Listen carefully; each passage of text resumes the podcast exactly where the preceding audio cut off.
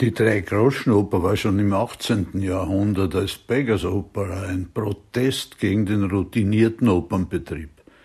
Das brachte 1728 und 1928 fulminante Erfolge, weil das Neue auch Anregung für den Repertoirebetrieb brachte. Für die gestrige Realisierung verhieß die Besetzung des machohaften McKees mit einer Frau einen neuen Gedankensprung. Das Prinzip des Rollentausches zieht sich durch die gesamte Inszenierung, doch leider nicht konsequent. Den hemmungslosen Macho, dem die Gefühle seiner vielen Bräute gleichgültig sind, mit einer Frau zu besetzen, hätte Reiz.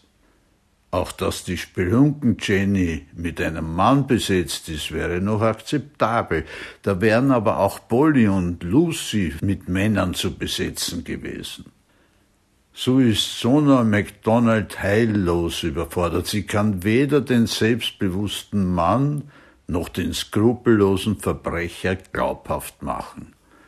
Hoffentlich sehen wir diese wunderbare Sängerin bald in einer ihr gemäßen Rolle. Johanna Aruas als Polly und Julia Cocci als Lucy machen aus dem Eifersuchtsstreit einen Höhepunkt des Abends. Rührend die Kinderstimme, die am Beginn die Moritat vom Haifisch singen darf. Mrs. Beecham hat auch in der Firma Beecham das Sagen. Ursula Pfitzner nützt diese Gelegenheit weidlich.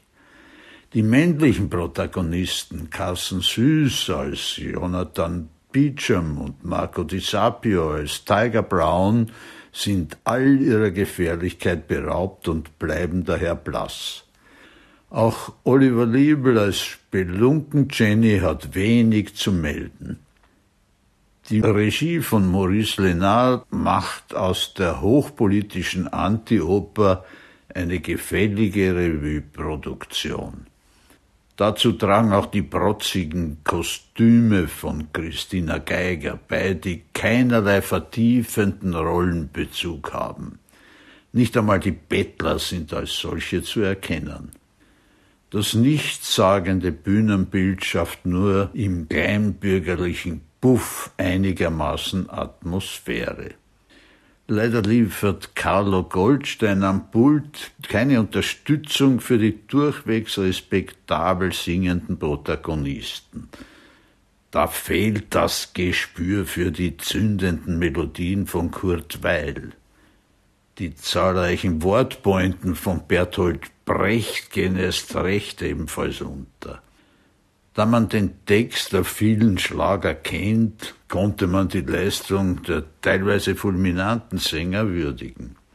Es ist kein Zufall, dass alle wichtigen Einspielungen dieses Werkes mit singenden Schauspielern aufgenommen wurden.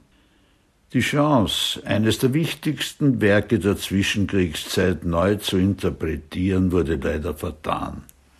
Das Publikum verließ noch während des Schlussapplauses den Zuschauerraum. Nicht einmal Buhrufer hat man engagiert. Wäre so schön gewesen. Doch so plätschert der kurze Applaus ohne Protest durchs Haus.